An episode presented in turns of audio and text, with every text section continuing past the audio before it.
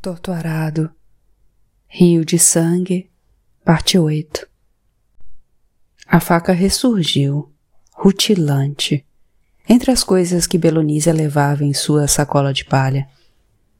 Por um instante, Bibiana não acreditou se tratar da mesma peça que havia desaparecido da casa antiga, provavelmente pelas mãos de Dona Ana. Caminhou até a frente da casa da mãe as filhas chamavam do lado de fora para que visse o batizado de bonecas que Ana estava preparando.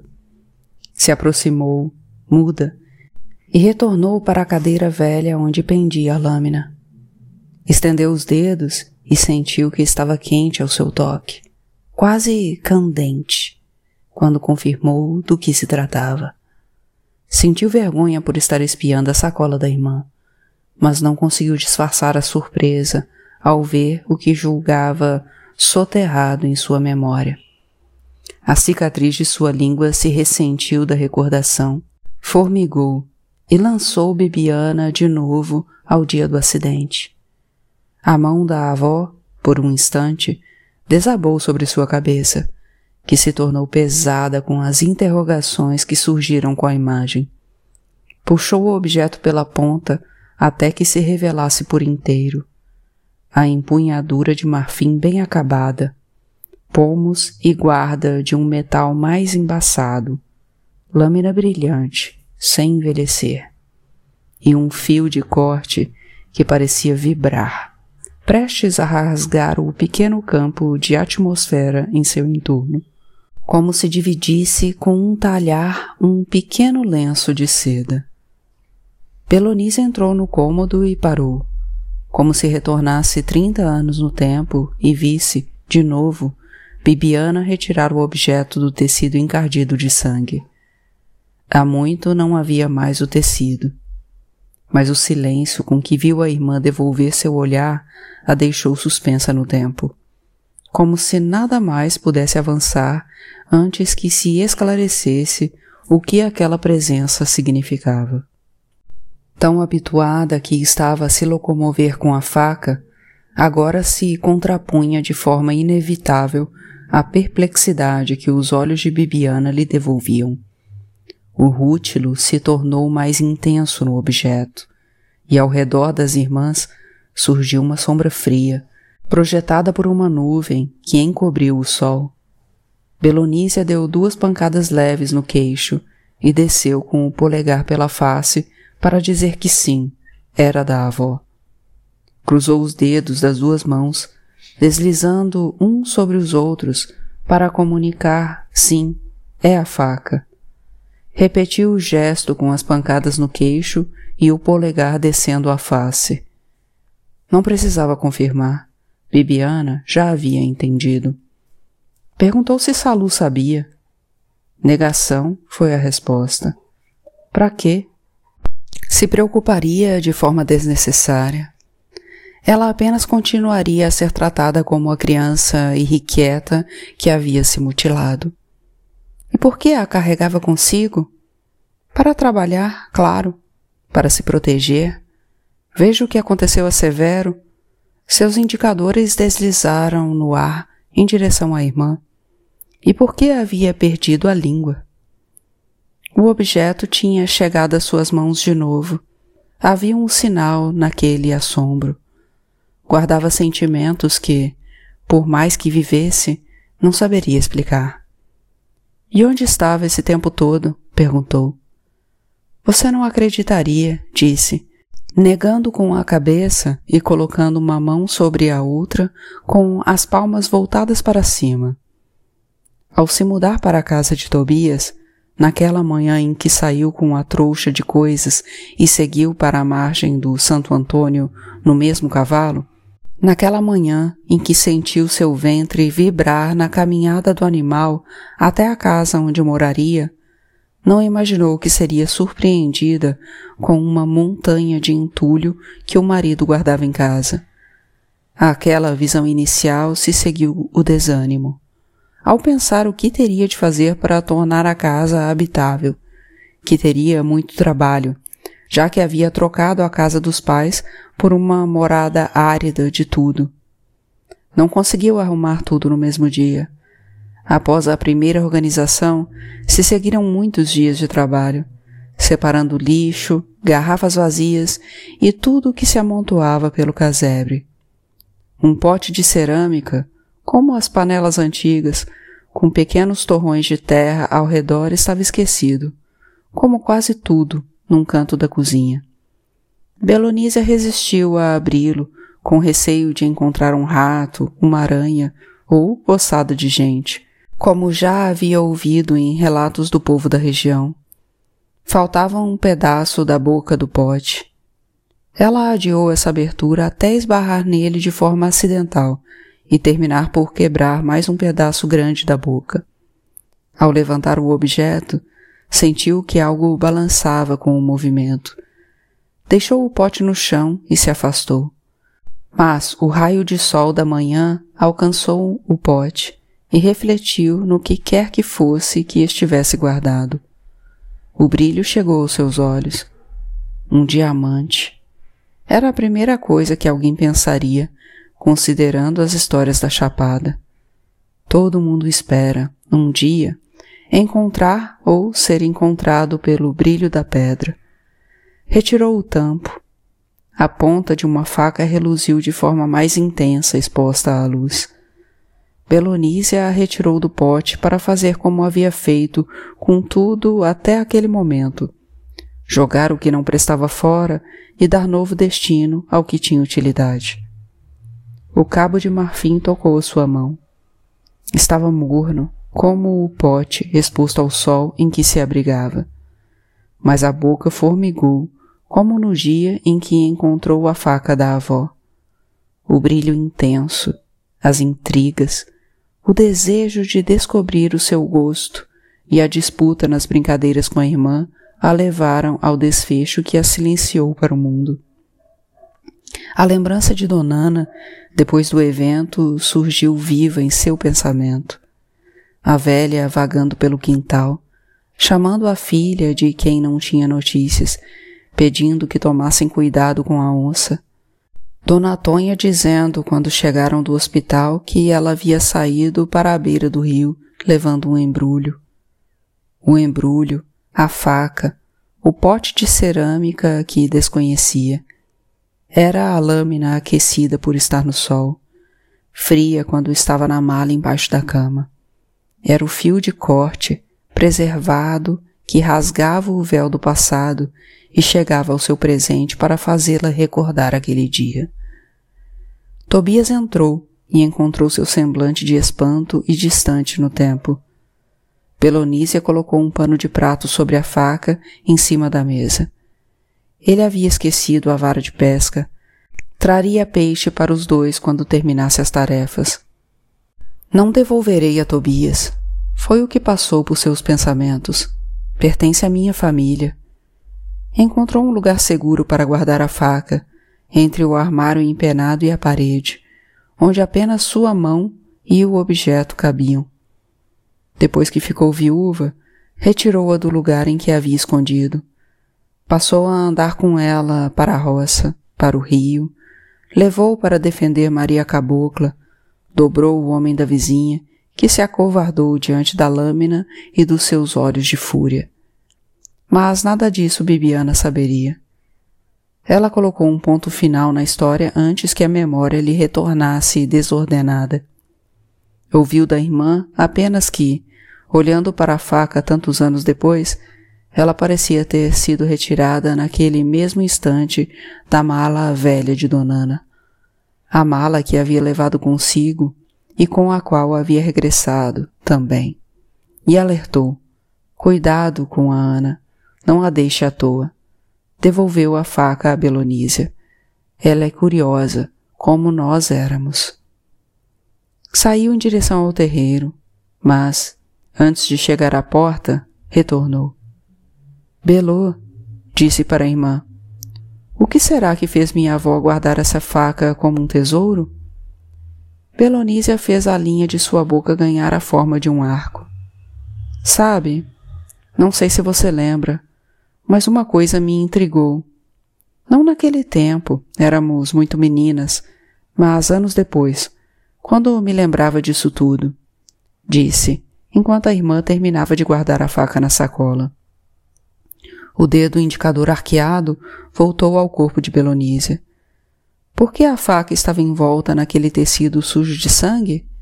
Aquela mancha escura era sangue, suspirou. E por que minha avó guardava essa faca com tanto medo?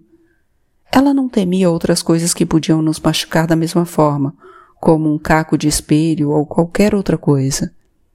Medo? O polegar e o dedo no meio tocaram o lugar do coração. Belonísia queria entender aonde a irmã queria chegar. Minha avó tinha mais medo do que essa faca significava. Temia mais o segredo que ela guardava do que que pudesse nos ferir. Parte 9 Donana roubou a faca do coldre esquecido no alpendre da casa sede da fazenda Caxangá, no começo da tarde. Havia viajantes em visita naquele dia. Aproveitou a breve confusão e o desleixo depois da cavalgada para surrupiar o objeto. Aproveitou que os vaqueiros que acompanhavam os senhores haviam baixado a guarda. Aproveitou seu caminho desviado pela estrada que dava na casa de seus senhores ao parar para se abrigar do sol que comia seu juízo, deu com o coldre pendurado no gradil. Retirou seu chapéu grande e o encolheu entre as mãos. Pensou que era uma faca bonita, feito uma relíquia da casa grande, onde nunca pôde pôr os pés. Tinha um cabo com um material feito mármore. Não sabia do que se tratava mas a lâmina era brilhosa como as coisas finas que os senhores carregavam. Parecia ser de prata. Devia valer um bom dinheiro. Foi quando se lembrou dos filhos que precisavam de calçados e roupas novas, porque não havia mais como serzir os trapos esgarçados. Eles tiram da gente e nós tiramos deles. Foi o que passou por seu pensamento pediria perdão a Deus e aos seus guias. Enfiou o objeto no seu cesto de palha, em meio aos aipins colhidos naquela manhã, entre cansaço e desalento. No exato momento, disse apenas: Deus me perdoe, e deixou a sombra que lhe serenou o corpo, levando consigo talvez um tesouro, sem ser notada. E no caminho, a certeza de que Deus a perdoaria foi crescendo. Afinal, aquela gente lhe devia muita coisa. O trabalho que não era remunerado, o sol que ardia impiedoso sobre sua cabeça na lavoura queimava inclemente, e seu chapéu. Não poderia ser ingrata a esse ponto. De fato, era um refúgio, mas ainda assim incapaz de defendê-la da exposição pela longa jornada. Naquele inferno chamado Caxangá, o inferno de escravidão a que se acostumou como se fosse sua terra, não teve autorização para parir seu filho em casa. Zeca nasceu no meio da roça, dentro de um charco, com a ajuda das trabalhadoras da fazenda, debaixo desse mesmo sol que agora fervilhava seu juízo. Era sua por merecimento. Certamente Deus a perdoaria mas os propósitos iniciais de seu pequeno crime não se concretizaram. Donana se afeiçoou de tal forma ao objeto que o enterrou debaixo da própria cama. Temeu quando ocorreu conversa entre os trabalhadores. Procuravam pela faca de um visitante, convidado do senhor da Caxangá. Mas guardou aquele temor para si, sem comentar com ninguém. Qualquer passo em falso poderia significar a vergonha da exposição pública.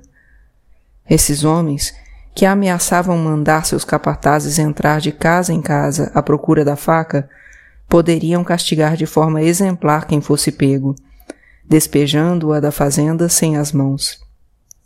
Depois, a notícia era de que o homem a tinha perdido na cavalgada que culminou naquela tarde, bem viva na lembrança de Donana. O povo foi convocado a procurar pelos milharais, pelas roças de aipim, cana e mamona, mas nada foi encontrado, e o tempo tratou de fazê-los esquecer do desaparecimento. Primeiro, Donana enterrou a faca para matutar, enquanto não terminasse a procura, onde poderia vender sua joia de caça. Não poderia ser na cidade, porque todos se conheciam. Iriam perguntar o que aquela mulher sem eira nem beira queria com aquela faca rica e bem talhada. E as suspeitas voariam mais rápido que qualquer outra coisa. Foi quando cogitou a possibilidade de vender mais barato a um mascate ou cigano, desde que eles não tivessem relação com a casa grande. Desde que pudesse fazer alguma coisa pelos filhos com o que ganhasse. Mas esse dia foi sendo adiado, porque Donana não se animava a desenterrar o objeto. Não sentia confiança em nenhum mascate que chegava à sua porta. Por último, pensou que poderia deixar como herança para alguns dos filhos. Quando ninguém mais falava do desaparecimento da faca, e os trabalhadores não mais procuravam pelas moitas e roças, Dona Ana a desenterrou, longe dos olhos de todos. Limpou a faca, poliu o metal com um tecido velho e a embrulhou ali mesmo. Era um troço bonito. A coisa mais rica em que havia posto as mãos. Era assim que sentia ao admirar o objeto do engano. Guardava de novo para si, limpava, polia devolvia ao buraco debaixo da cama. Para não ter que enterrar e desenterrar a cada vez que quisesse pôr as mãos e os olhos, colocou um tapete de couro de caititu recobrindo o buraco onde a escondia. A faca não se prestou a nenhuma das destinações a que sua guardadora havia se proposto de início. Nem vendia a mascate, nem deixada de herança para a família. Bem, foi assim que ela pensou depois de ver uma das netas perder a língua. Deus não a havia perdoado. Pior, havia ferido a carne de sua carne, a neta por quem zelava. Rezava contra quebranto e mal olhado. As netas a quem planejava ensinar os segredos dos encantados, como havia ensinado ao seu filho mais velho. Não para que fossem curadoras, queria antes que fossem livres até mesmo das obrigações que a seguiram por toda a vida. Queria ensinar os mistérios dos feitiços e dos encantados para os problemas diversos. Queria ensinar para que se desenvolvesse sozinhas no mundo, para que ajudassem aos que precisassem e, mais ainda, para que procurassem pela liberdade que lhes foi negada desde os ancestrais. De fazenda em fazenda, de Caxangá à Água Negra, havia vivido uma vida cativa. Queria vê-las livres, senhoras do próprio destino. Quando a faca serviu ao derradeiro fim em suas mãos, ao fim que nunca havia considerado, Donana se viu enredada numa trama de vida e morte para o resto de seus dias. Tudo ocorreu quando o filho mais velho já havia deixado a fazenda Caxangá rumo a outra terra, onde pudesse ter trabalho e morada. Ela se viu de novo sozinha, sem o esteio de Zeca e com os filhos menores, que depois ganhariam o mundo para criar. Chegou o trabalhador novo, um homem gentil que estendeu sua força para ajudar a Donana na roça. Terminava o trabalho que lhe era destinado e ajudava a mulher que tinha o corpo doído de tanta labuta. Donana, na sua solidão, permitiu que se achegasse e se abrigasse em seu casebre, que se juntasse à sua luta e aquecesse sua cama, fazendo-a se sentir viva, apesar de toda a fadiga.